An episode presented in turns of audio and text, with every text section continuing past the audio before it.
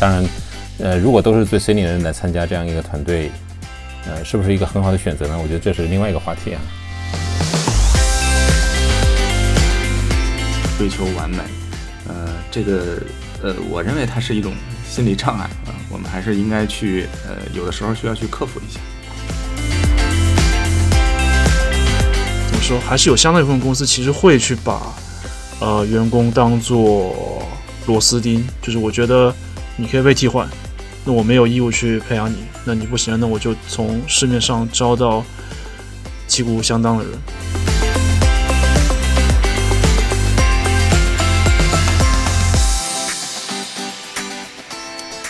大家好，欢迎收听程序员新生。上一期我们聊了团队的组建和发展，团队由若干名成员所组成，那么团队的发展自然离不开每一位成员的成长。作为 Tech Lead，当然希望手下都是精兵良将，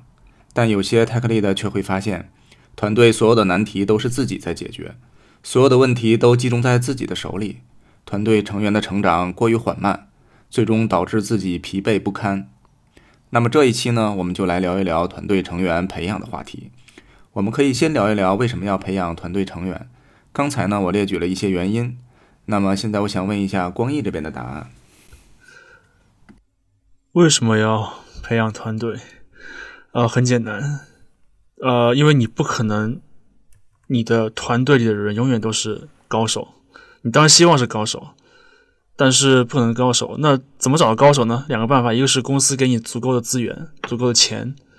你去把高手吸引过来。但是这种情况，我觉得在绝大部分公司是不太可能发生的。那么剩下的只能是你去找到、你去培养那些人，能够让他变成高手，来帮你来处理问题。那我在我看，这是唯一的、唯一的办法。那如果你不既不想团队，既没有这个这个资源去招募一些你需要的人，也没有这个精力去培养团队，那你就会永远是件很难受的位子。就是就你想干那个事情，但是你永远就干不成。那那看上去培养团队是一个比较可行的、比较能够自主自主掌握的方法，所以去培养团队吧。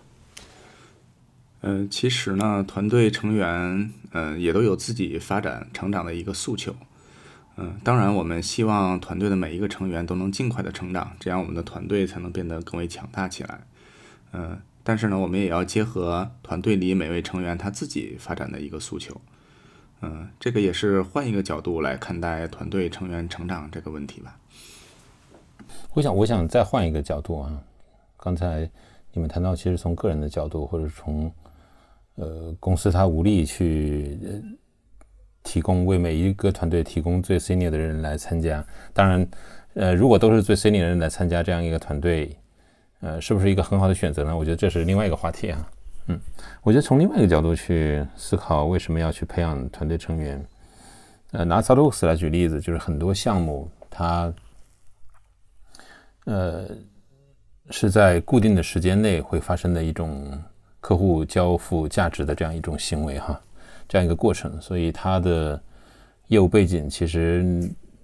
会随着项目、会随着客户的变化而变化，很有可能来自不同的行业和领域。它的业务知识需要从头去呃积累，对于一个团队来说，嗯，然后对于人的变化，其实也是呃显而易见的，就是会招聘一些新的人，包括应届生啊，对吧？包括呃，不同经验的人招进来，然后，呃，在 Solos 内部其实是围绕这种项目制来建立团队，所以你会发现，当项目某一个项目结束的时候，然后新的项目开始的时候，这些人会被打散，然后分到不同的团队里面，重新去组成一个新的团队。那在这样一个不断呃解散又不断重新聚合的这样一个过程中，就有呃。这种新的情况需要整个团队去面对，就是这是一群新组合的人，然后每个人的呃技术水平不一样，对吧？可能有应届生，可能有工作两三年的，当然也有呃比较新进的 tech lead，啊，当然还有更资深的人，包括对于这个新项目所面临的这种业务问题，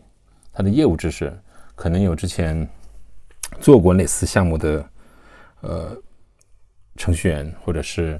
呃业务专家，他们会加入。当然，对于这种领域知识会比较熟悉了，但是也有可能是哪怕是呃，不管是应届生还是说比较 senior 的，就技术上比较 senior 的人来加入，但他们对于业务知识来说，仍然是处于一种呃不是那么熟悉的一种状况，所以他们需要让整个团队顺利的运转起来的这样一个过程中，自然需要对每个人做这种培养。我想包括两两个方面嘛，一个是技术栈，对于这个所需要的技术栈的这种。掌握，第二个就是对于业务需求和业务知识的这种啊掌握，这种学习和理解这样一个过程。当然，我们也可以把这个事情想得更动态一点，比如说，呃，这个系统或者说这个项目随着时间和客户的需求的变化，包括市场需求的变化，它的技术栈本身也在产生一些变化，是吧？如果一个项目它超过了十年，我们很难想象十年之后和十年之前所使用的这种技术栈。呃，会完全一样，哪怕你的人是不变的，你的技术栈也会在变化，是吧？嗯，所以再加上需求的变化，所以整个的过程处处于这个动态过程的，所以这必然需要技术领导者或者说我们所说的泰格利的他带领整个团队不断去学习这样一个过程。这所以我觉得泰格利的在这个过程中，当然需要每个人有足足够的这种自学能力，但是泰格利的在引导整个团队。学习或者说培养团队，他需要有自己的这种方向性和和这种引导性，我觉得是这样的。我我还想补补充一下，或者说给我们自己来一个免责声明，就是去培养团队还是一个不是每个公司都会做的事情。嗯，我前前几年有有一本很火的书叫《奈飞文化手册》。那个很有名，里面就很直接提到了，就是就是你来公司，公司不负责任培养你。那我觉得他们的那种模式，那就是我前面说那种啊，我我公司有钱，我就花最好的，花花花花尽可能多的资源，找到最好的人来做。那我觉得在怎么说，还是有相当一部分公司其实会去把呃员工当做螺丝钉，就是我觉得。你可以被替换，那我没有义务去培养你，那你不行，那我就从市面上招到旗鼓相当的人。所以这个可能是一个培养团队，是一个在我们语境下比较理想的一个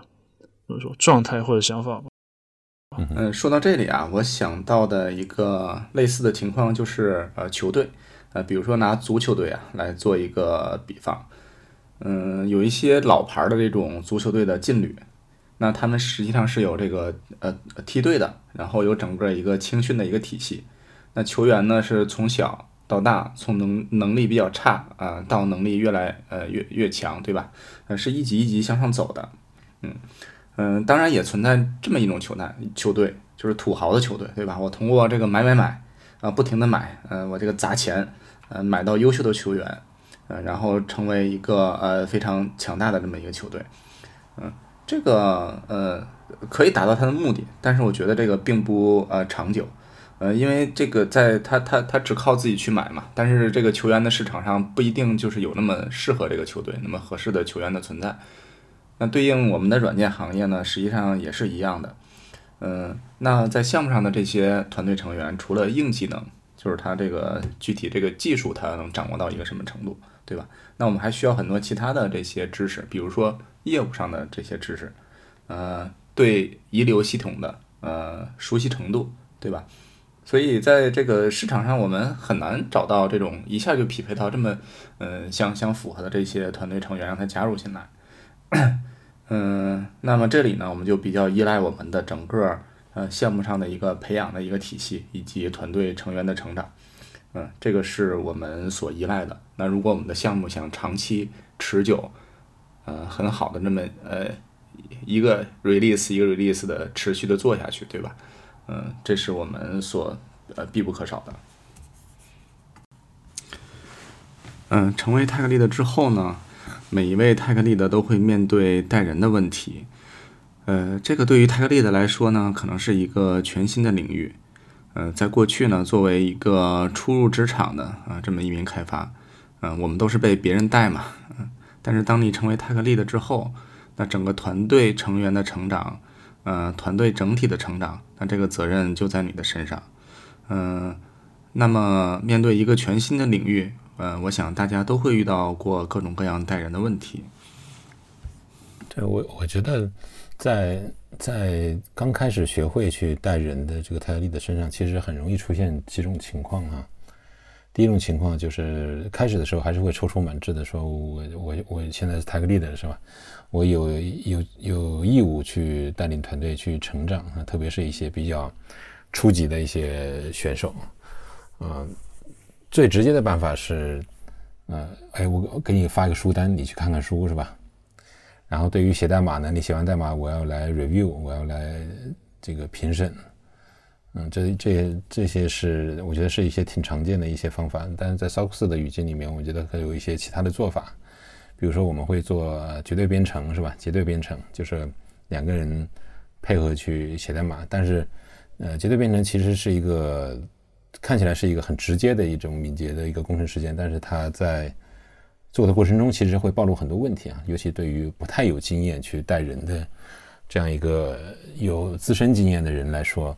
那可能会出现哪几种情况呢？比如说，这个不太愿意放手啊，就是呃，对于新手来说，可能写代码比较慢，然后呃，写的错误的代码比较多哈。比如说，我们去做测试机动开发的时候，其实他考虑到测试代码的这种。呃，边缘情况总是考虑的不够珍惜，在在种种呃不太如意的这种表现的时候，呃发生的时候，呃，泰利的通常会失去一些耐心。嗯，我觉得耐心可能是，嗯，在初始带人的时候比较容易出现的一个问题。嗯，因为他干活太慢，因为他出活出的没有我出的快，是吧？我觉得经常会出现这种情况。哦，你刚刚说那些，我觉得最有效的是结对，嗯，我还觉得结对是最有效的。书单，书单，我退一步说，即使他会看，但问题是你看书和你能产出代码是两个不同的东西。你可能看了，就好像你学游泳一样嘛，你你看你看你看书是不会学游泳，不会学会骑自行车，你一定要写，啊，但是。在在结对的过程中，就像你说的，会有其他问题。那我遇到一个问题是，我会把带人等同于结对，就就是完全结对，就是我跟你结对两天、三天、四天，你就会，然后我就认为你会了。但但我现在，但我现在在结对带人这么多，这么多时间之后，我的一个经验是，你要有其实有一个从结对到分离的过程，就你可能。啊，比如说结对结一周或两周，OK。然后第二步是间歇性的结对，就比如说你给他一些独立思考的空间，然后呃再和他结对，然后解决他问题，再让他独立思考再做，最后到他能够独立解决问题。我我我经验是这种的结对的这么一个分离的过程效果其实会比较好。然后至于你说那个情况是啊，我觉得它阐述太慢了。那这个问题的解决办法，我通常会会预，比如像我们的呃，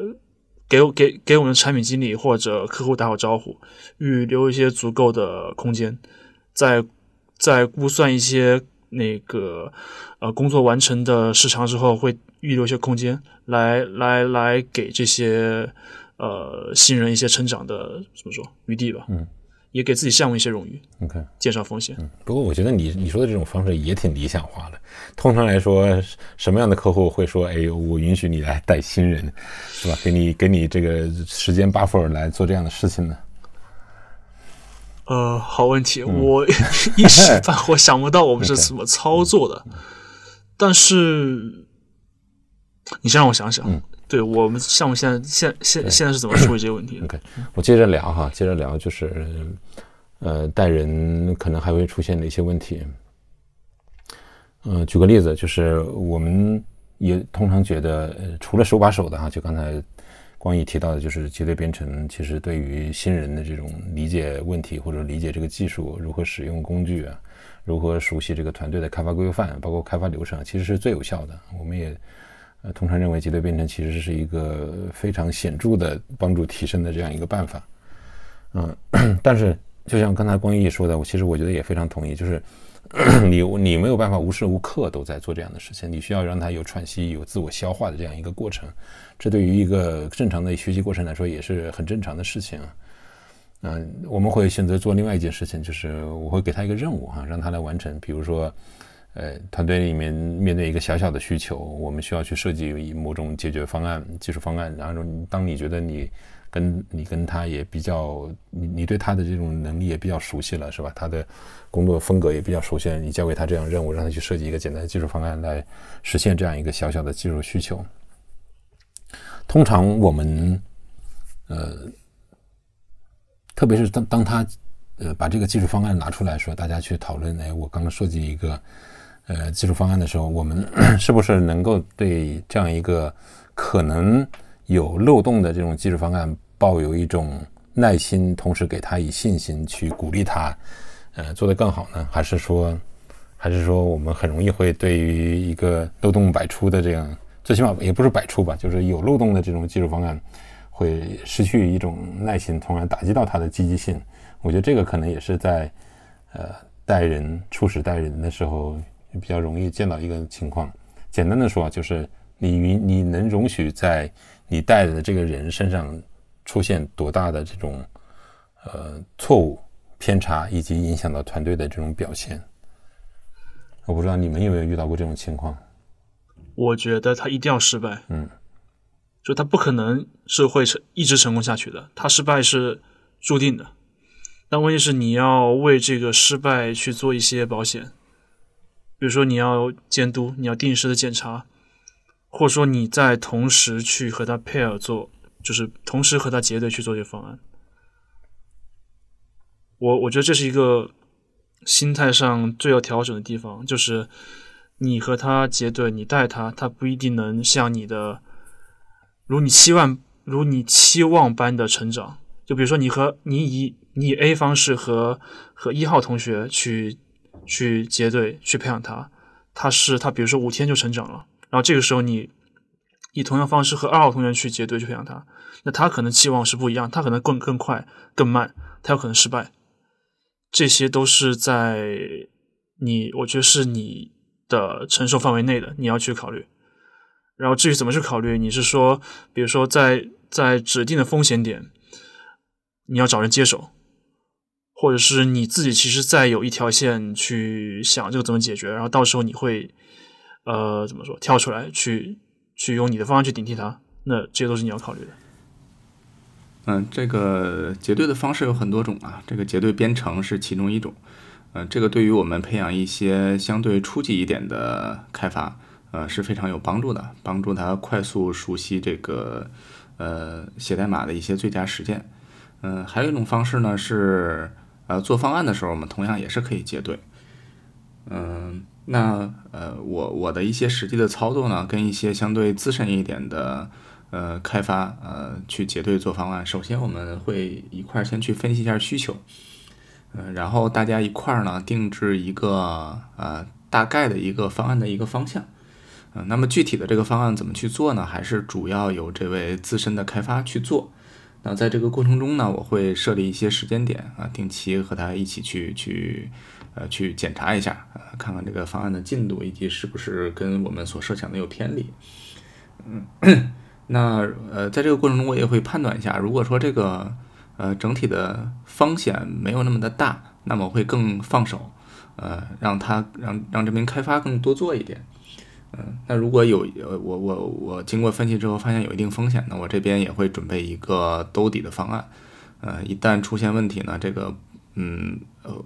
时间来不及啊，或者其他的一些一些问题，有这个兜底的方案，能够让我们的项目正常的交付。嗯，聊到这里呢，实际上我想再聊一聊，嗯，我们团队成员的培养，实际上跟我们项目交付的质量，呃，以及计划，呃，是有一定冲突的。嗯，一方面呢，我们要保质保量的去交付这个项目，对吧？嗯，那我我也不可能因为我要保证项目的质量和进度。呃，把所有的方案都揽，呃，作为泰克力的我都揽在自己的手里，全部自己去完成，那么这样就扼杀了其他呃相对资深的成员成长的这些机会。那同样呢，我也不可能，呃，说我为了培养团队成员，嗯，对吧？把我的这个手里的方案全都交出去，全都由他们来做，那这个质量呢，首先呃不一定能够达标，对吧？那最终也可能会为这个项目带来很大的风险，嗯，所以呃，我觉得这个项目交付的质量呃和进度呃是我们去呃对团队成员培养的一个前提，嗯，那这两个点呢，也是我们始终要去平衡的点。嗯，说得好，说得好。呃呃，一鸣刚才这么说，其实让我想起来，就是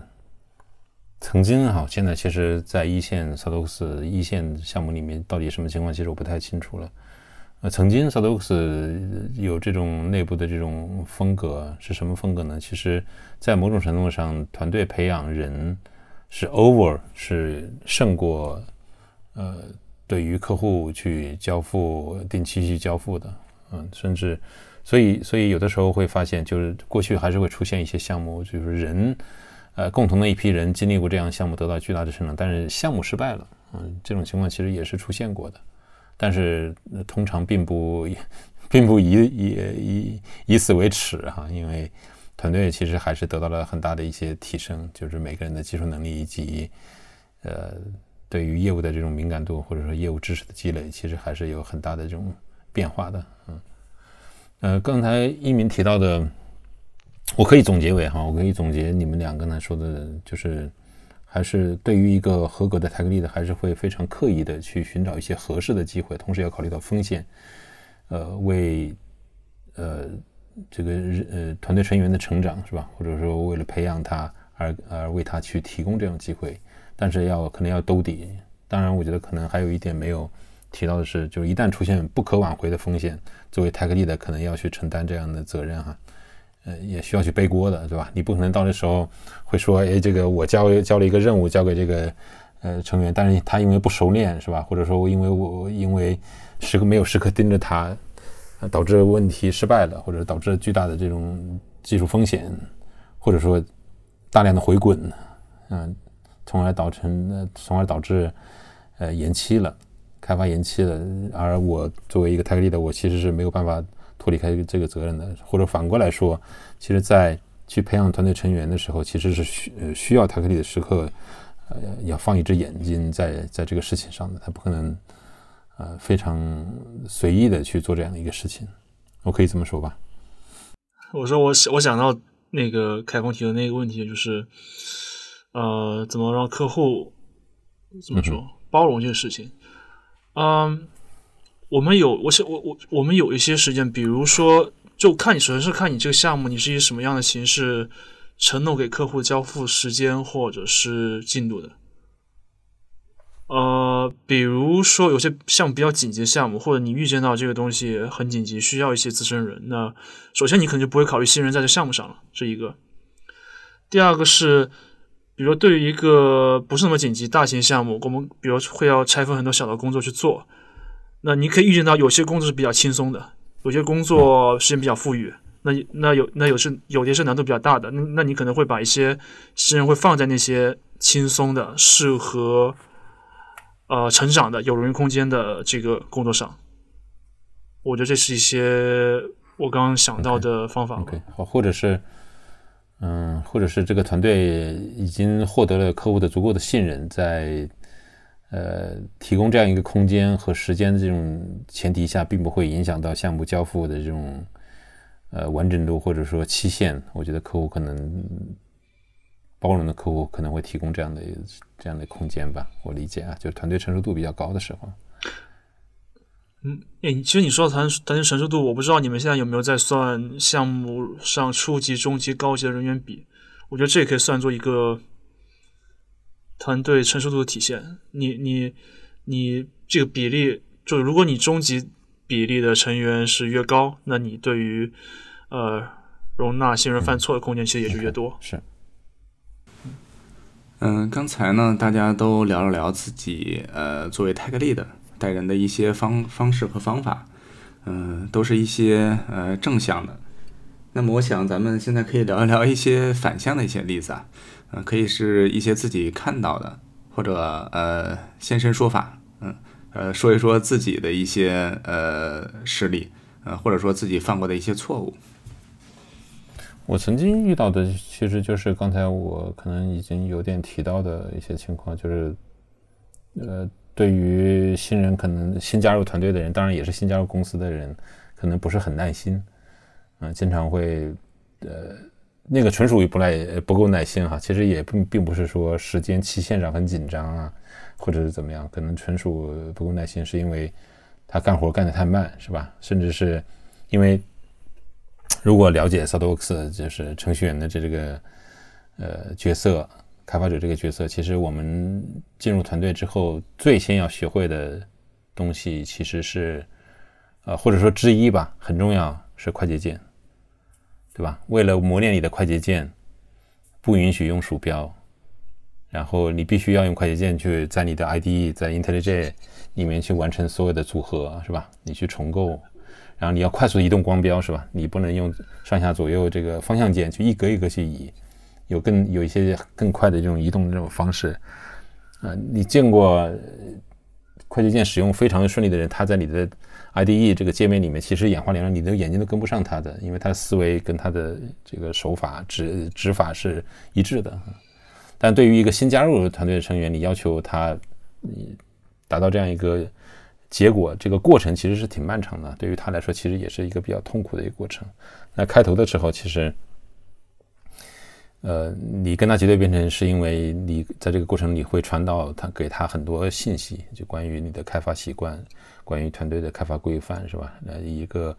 呃 check in check out 的这样一个流程是什么样子的，是吧？包括持续集成的这样一个流程是什么样子的？而对于一个新人来说，他学会在一周、两周这样一个过程中去学会这些东西，其实是很慢的，没有那么快能转变过来。那这时候其实可能当时我的表现就不是很有耐心，没有没有耐心的结果就是我会替他做很多事情。那其实后来你就会发现，你去你去替他做很多事情的结果就是他在这方面其实是没有长进的，他一直在依赖你。虽然两个人呢号称两个人结对去完成了一个呃故事卡的开发，对吧？完成一个需求的这种实现。但是对于他来说，他其实其实大多大多情况只是在跟随你而已，他自己并没有获得一个比较主动一个成长。那现在想起来，就是同样给他这样一个时间和空间，以及需要自己去付出耐心，这样一个过程其实是很值得的。不然的话，他仍然需要重新再去经历这样一个过程，他只是推迟了。你说那个过程，你让我想到我强迫自己学 Vim 的过程。我就是把家里和公司的所有的 IDE 都换成 Vim 快捷键，然后就没法用普通的那种键盘的模式去去修改了。那就慢慢就把 Vim 给练习起来了。呃，我说另外一个例子啊，就是我的一个感受是负面例子，就是我我有段时间是会过分的强调鼓励，就是我觉得哦你可以，那你犯错了没关系，你再继续做，哦，然后你有犯错没关系，再继续做，那这个就会。最后造成你说的那个，就是最后真的他就没有完成，然后你的作为 tech lead 的你是要出来去承担责任的。那我觉得现在会做法是用一个比较俗套的说法，说法就是胡萝卜加大棒，就你鼓励是有必要的，你要允许他一定范围内的犯错，但是你的目标设在那里，你的时间点要设在那里，那你失败了就失败了，你在。有风险的时候，你就要站，你就要站出来去去积极解决问题。那把鼓励和这种呃明确的规就制度或规则明确出来，嗯嗯，那我觉得是一个比较合适的方式，而不是单纯的去很天真去鼓励他们。嗯，刚才听到凯峰呃讲的这一段啊，我这边也想到了这样一个例子，嗯。就是过去呢，嗯，之前我有有一个朋友啊跟我抱怨，说他最近很累，呃，我说为什么呢？他说，呃，他们的头啊给他呃分配过来两个人，让他带一下，跟他一起干活。哎，我说那这呃新来的两个人还能给你承担一些工作啊，那你应该轻松了一些。呃，他说不是，为什么呢？嗯，因为这两个人干的活啊，这个我我都没有达到我的要求。所有，所以，所以所有的东西我都要再重做一遍。嗯，另外呢，这个有的时候时间太紧了。嗯，我给他俩讲明白了，对吧？嗯，然后他再他他再去做，做完了我再去呃，我再去那个审查一遍。那这个花的时间更多，嗯，所以我倒不如我就呃自己做了，嗯，那实际上呃之前一个人的活儿对吧？那现在三个人三个人的活儿都我自己在做，嗯，我觉得这是一个特别典型的一个例子啊，嗯，那经常也会出现在这些刚成为 tech lead 的呃这些开发的身上，嗯，因因为有的时候真的，嗯，真的按捺不住自己的这个耐心啊。真的真的想去动手，因为看团队成员做的太满了，这质量又不达标，对吧？嗯，我觉得这个呃是一个就是非常典型的这么一个例子。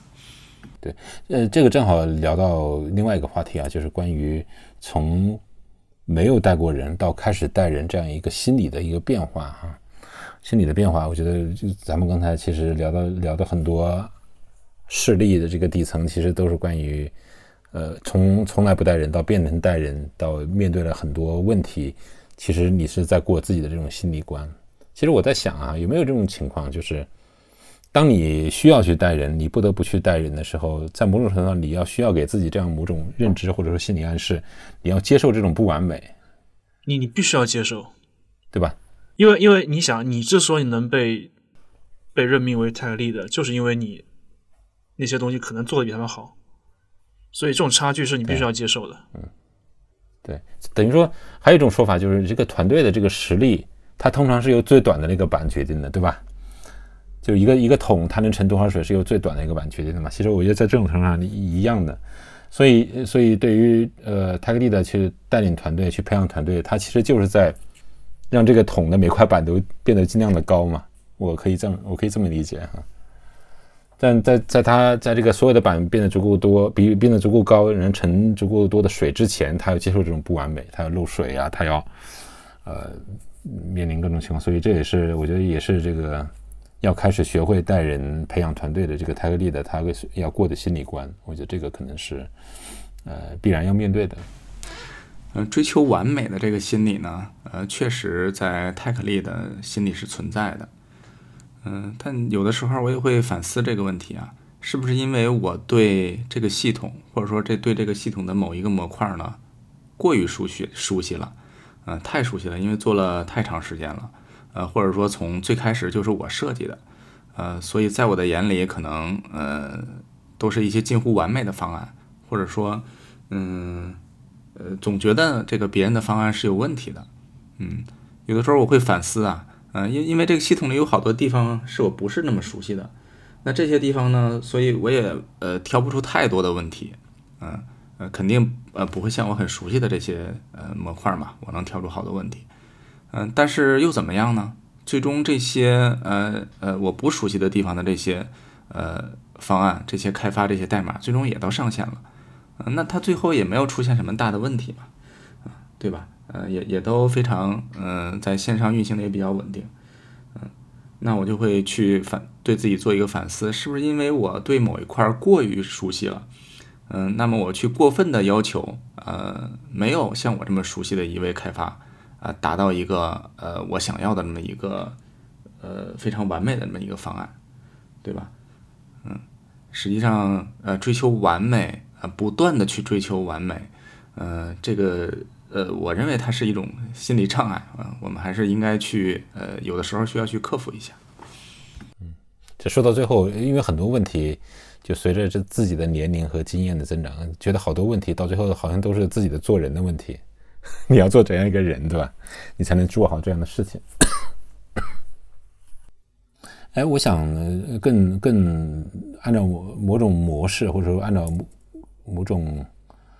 呃，角度去思考一些特别的一些问题啊，我不知道你们会怎么想。比如说，如何去分配一些任务给合适的人来培养他。就是我真的想培养他的时候，我们会考虑到一些具体的因素嘛？就是什么样的工作适合分配给什么样的人？呃，比如说这个人可能有，他是一个非常呃。有经验的前端的开发者，但是他对后端其实不是很有，但是这恰巧这个项目其实需要更多的这个后端的经验，他也也需要部分前端。这个时候你们会仍然让他关注在前端更多一些，还是说也要让他去触及后端的这种经验，或者说个人有成长的这种成长的这种方向的这种诉求，是吧？他是一个很有经验的后端开发者，但是现在其实前端大前端其实很火，对于他的自己的职业的发展、技能的发展，他其实有意向往前端去做。这时候你会考虑到他们的个人意愿吗？我觉得这个问题本质上是他个人意愿和团队意愿或者项目意愿的一个平衡。我一个极端情况，比如说你很擅长前端，或你很喜欢前端，但是这个团队我们现在就是做一个纯后端的应用，或偏向后端应用，那没有办法，那你需要去补足后端知识。那不是说你要去垂直在后端多深，你可能需要把这知识补足到你能够完成日常的开发就好。要不然你很难在这个呃项目里生存下去，这是很现实的问题。嗯，没错。嗯，我觉得这个个人成长的一切前提啊，都是以呃完成我们项目的交付。嗯，在完成正常能完成交付的前提下呢，我们再去考虑呃怎么能帮助啊团队成员更快的成长。嗯，实际上说句不好听的呀。嗯，实际上工资公司呢付我们工资，对吧？这个首先就是要要我们确保是能够正常的去完成这个工作。嗯，当然作为那个 tech lead，我们这个有有责任有义务让团队成员能够快速的去成长。嗯，所以我们也会对成员呃做分析，对吧？给每个团队成员呢制定他们的目标，另外呢也找到每个团队成员他各自的一个呃成长点，呃他的兴趣是什么。呃，从而呢，在项目上给他寻找到合适的机会。嗯，呃，不过呢，当呃，假如说我们的项目啊遇到了一些问题，呃，比如像凯峰所说的这个，呃，那项目上这个有好多前端的工作，那需要呃大家去做，即使你没有这个兴趣点，那么为了项目能够正常交付，这时候也是需要做出一些牺牲的。嗯，当然，我们也是希望个人的这个成长的诉求，呃，和项目的呃目标。是一致的啊，这是一个比较良性的一个方向。好，下一个问题，你们有没有遇到过其实不喜欢你去培养他的人？就是我觉得，我当然我不是故意冒犯啊，我觉得现在还是有挺多这样的年轻人，其实并不太喜欢你教他做事的哈。包括包括也有相当比例的人，其实是他不太愿意说出口，就是哎，这个这个怎么做呀，是吧？他不是不想学，他是拉不下这个脸，说这个这个该怎么做啊？就对于呃不同类型的培养者，我觉得哪怕你是一个呃很热情、很很有经验的这个 tag lead，你也不能扑上去就说这个一厢情愿的说，我来教你这个，我来教你那个，是吧？这时候你们通常会怎么做呢？你说的前种情况，我其实没有遇到过。我觉得你说的前种情况有个问题是他们。这种不好听的话不一定会说出口，或者说不一定会表现出来。哎，我不需要你了，你别你别来管我。OK，嗯嗯。但有时候会是这样，就是你跟他说建议或者方式，他其实最后没有执行，但其实你能感觉到，OK，他他是以他的方式在在做这个事情。如果这种情况的话，我会看结果。就如果你达成了，你用你的方式做的 OK，我觉得不错，那没问题。但是如果呃，和我们的期望有些偏差，那我还是要去怎么说纠正，或者说去呃解释一下吧。嗯，后面你说那是什么来着？第二第第第二种情况，嗯，就是他呃很多时候他并不知道自己不知道，所以他问不出来啊一些需要学习的，那这个就是观察了。就是壮哥说的，进入到刚刚说结对编程的第二个阶段，你先让他独立解决一些问题，你发现他这个地方不会，然后或者说他提出一些问，然后他他可能不是不会说，然后你可能要一个小时关心一下，哎，你你你现在你现在你现在有没有遇到遇到什么困难呢？然后这个时候他可能会说，因为他意识到他卡住了，他动不了了，又或者是在一些呃，比如说是代码评审的时候。你发现他提的一些问题总是集中在某些方面，或者在呃，我们在做一些怎么说迭代开的时候提的问题，比如说是对对某块业务不熟，那你发现了，那你找机会和他聊，给他普及。就是对于后者，我觉得方式是主动的去关心观察。嗯，我觉得我们可以先排除一种可能啊，嗯，就是说这位开发呢，他可能性格上呃有一些缺陷，嗯，因为我在项目上了解到或者说我看到的啊，实际上大部分开发还是愿意去聆听别人的一些呃想法的，嗯，呃，只要你给的这些建议呢比较中肯，呃，或者说你你的这些方案啊或者这个建议也是比较合理的，实际上大部分开发还是愿意去听的。嗯，当然啊，也不排除有一些 tech lead，呃，可能呃说起来比较啰嗦，对吧？呃，过于关注了一些细节，嗯，那么对于这个对方来讲呢，啊，他可能会想啊，这些我我都知道啊，嗯，我也我也我也都做到了，我也会做得很好，嗯，这样可能会让他产生一些逆反的这个情绪在里面，嗯，另外呢，可能你说的过于细节，这个过于频繁，那对方也会觉得啊，你是不是对我不够信任啊，对吧？啊他可能会有会有这种感觉，嗯，呃，但但是我觉得啊，实际上只要是你给的这个呃呃建议比较中肯，呃，并且是比较的这个呃合理，嗯，而且你的影响力也够，对吧？那我觉得这个呃对方还是很愿意去聆听的，嗯，当然在这个过程中呢，嗯，可能会有一些讨论啊，甚至一些呃争吵，嗯，我觉得这没有什么，这都是非常正常的。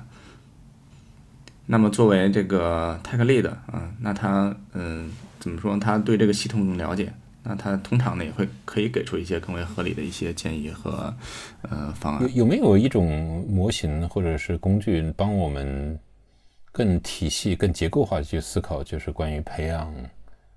呃团队成员的这种事情呢？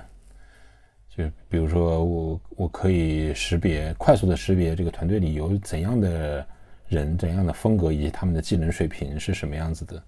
然后需要我作为泰克利的，我需要去怎样去应对？哎，说到这里，呃，非常的巧，因为今天呢，我还呃自己的朋友圈里呢，还会看到，呃，有一位朋友分享了一张图片，呃，我看了一下，实际上就是这个情景领导力，呃，当然啊，它这里面做了一些变化，嗯，不过它呃根本还是情景领导力里边的这些概念。嗯，情景领导力呢，这个模型是非常的实用，而且呃适用于呃各行各业。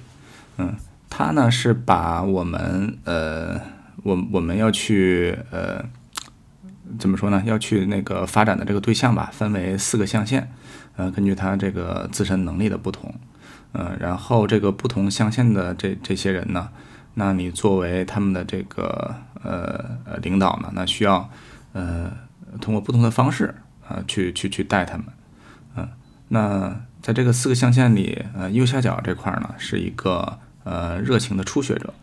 嗯，就是他的能力相对较低，嗯，对，但是他的这个怎么说呢？他的热情很高，嗯，所以对于这种热情的初学者呢，一般我们采取的是比较多的这种呃指令式的这种行为，嗯，也就我我去把把把这些工作。嗯，给你拆分好，然后我就告诉你要做一二三，嗯，这些呃，你你去做就好了啊。它是一种相对偏指令的这种呃指导的这种行为，嗯，那么在项目上啊，我想问一问光毅啊，对于嗯这种热情的初学者，嗯，你你们在项目上是怎么去去指导的？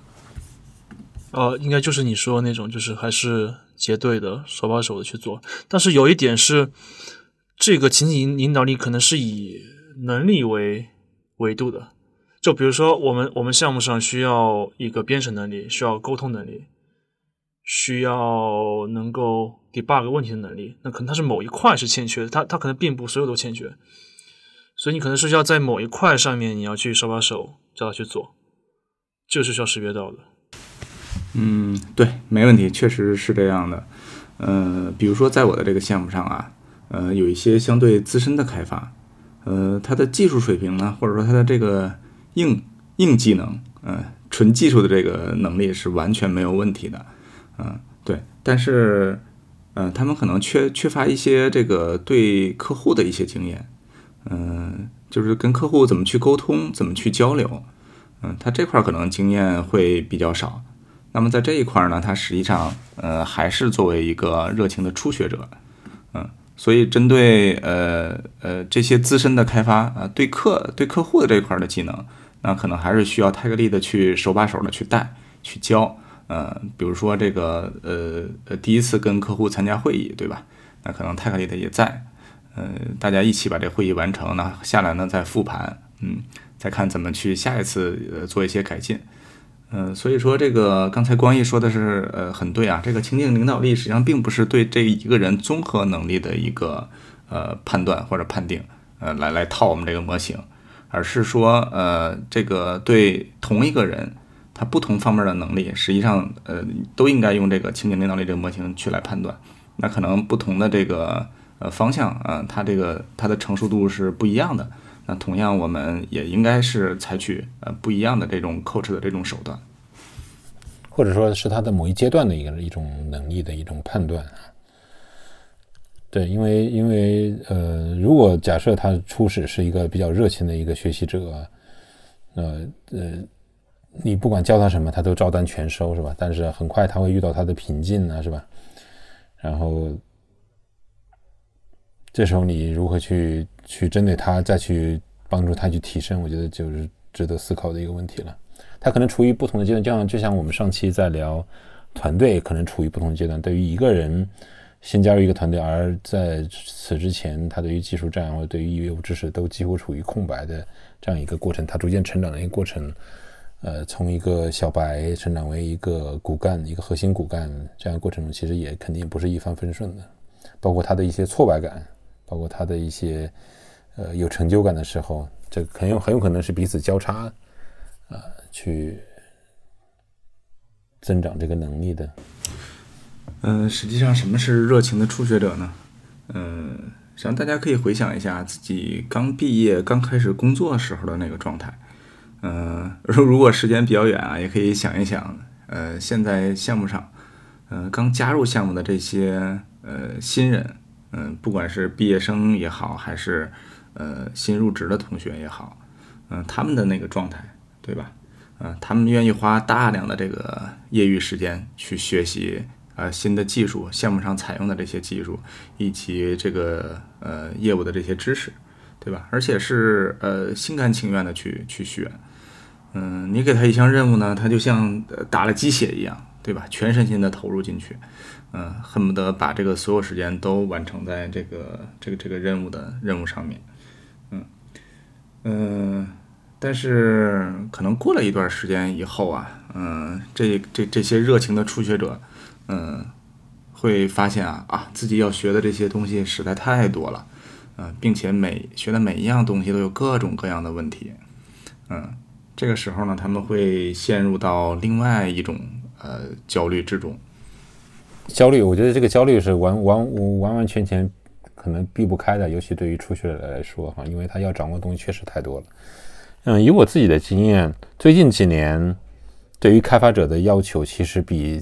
前些年要高很多。我我能感受到最首当其冲的这种冲击，可能就来来自于 DevOps 基础设施那一块儿，因为这部分其实关于环境、关于环境的搭建、关于运行云环境、虚拟环境。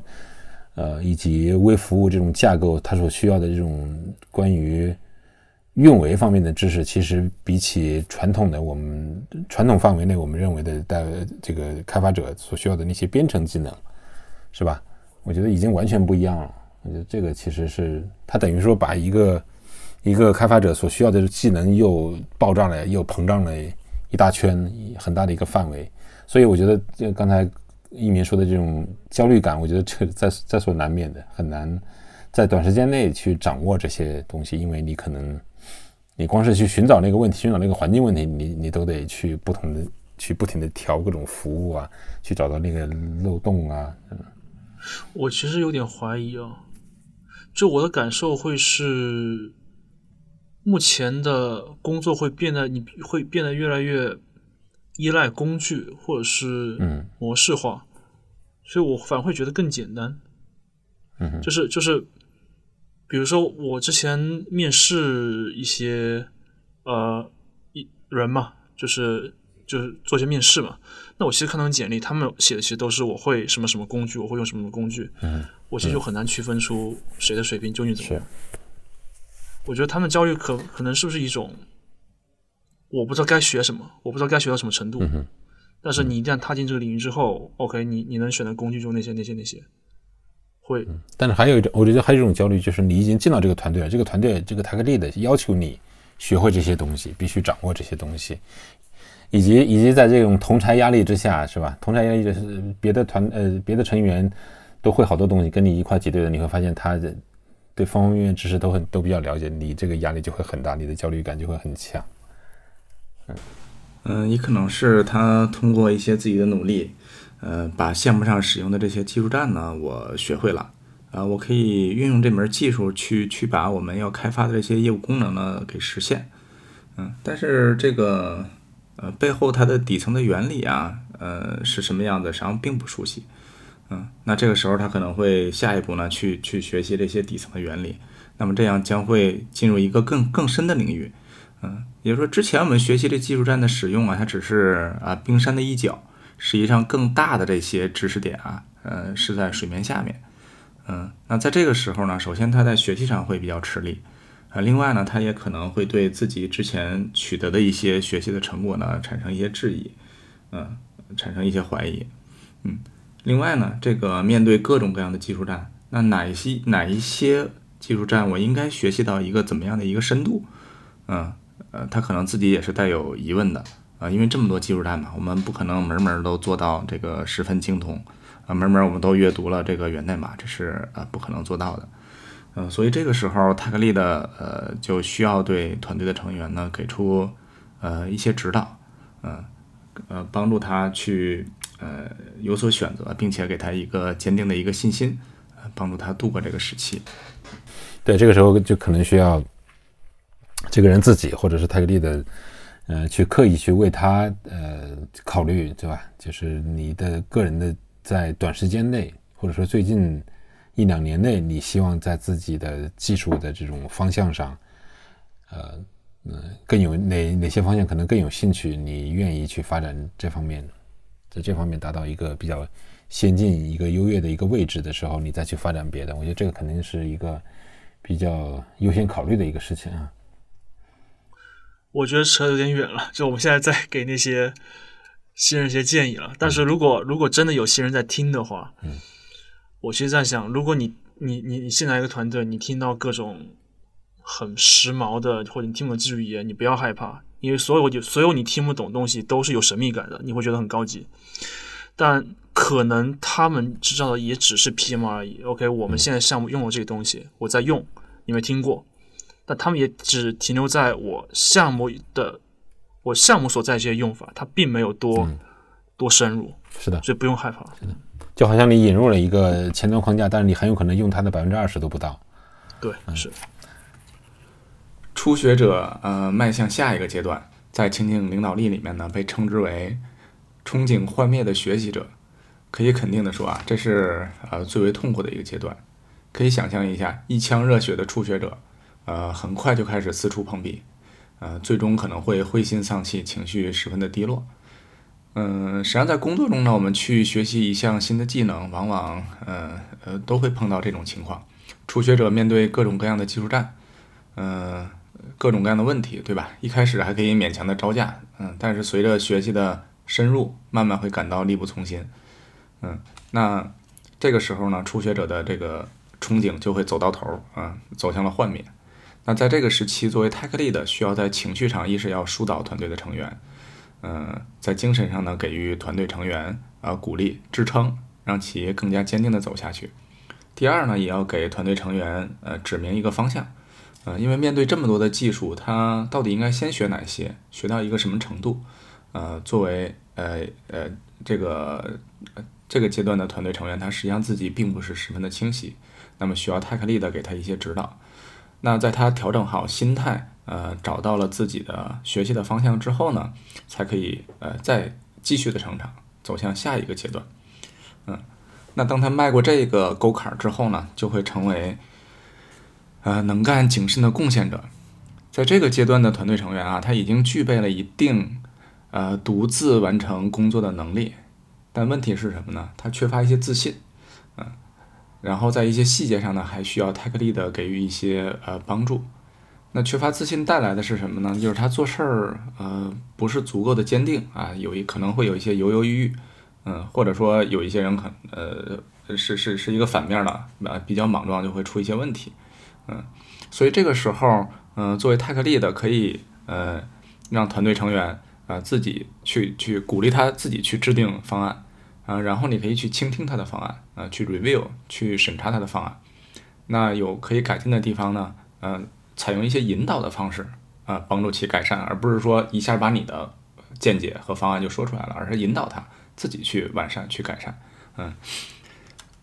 那么在这个方案的真正的实施阶段呢，泰克利的也需要给他提供他所需的资源，嗯，让他没有什么后顾之忧，对吧？嗯，因为他本来就不自信嘛，所以你更需要给他一些支持、支持，不无论是资源上，还是呃你的一些技术上的一些支持。然后你需要持续的跟踪这个方案的执行，确保能够成功的实施。嗯，因为在这个阶段，嗯的这个团队成员，他的方案可能还是存在一些漏洞的，还是需要泰克利的，呃，花一些精力去盯的。嗯，那么如果我们按照上上述的这种方式啊，团队成员成功的实施几次方案之后，无论是自信心，呃，还是他的这个技能，都会有大幅的提升，呃，从而就可以顺利的呃度过阶段。嗯。那么这个阶段的团队成员的特点就是他能做，但不是很有信心。那我们就要给予他信心。我能想象到最后一个阶段，就是泰利的已经比较比较完美，不能说我非常完美，把他把这个人培养成一个能够独当一面的一个呃一个人了。你可以非常放心的把这个任务交给他，对吧？你甚至不需要频繁的去检查。风险点，你也知道他能够，呃，让人信赖的去完成这个任务。通常在这种情况下，我觉得可以说泰利的也是一次比较呃完美的培养。直到有一天他能替代你成为新的泰克利的啊。啊，凯峰，你说的应该是最后一个象限，呃，独立自主的完成者，对吧？嗯，实际上，嗯，我最开始。嗯，去看独立自主的完成者以及能干谨慎的贡献者，我一直在找这两个象限的区别。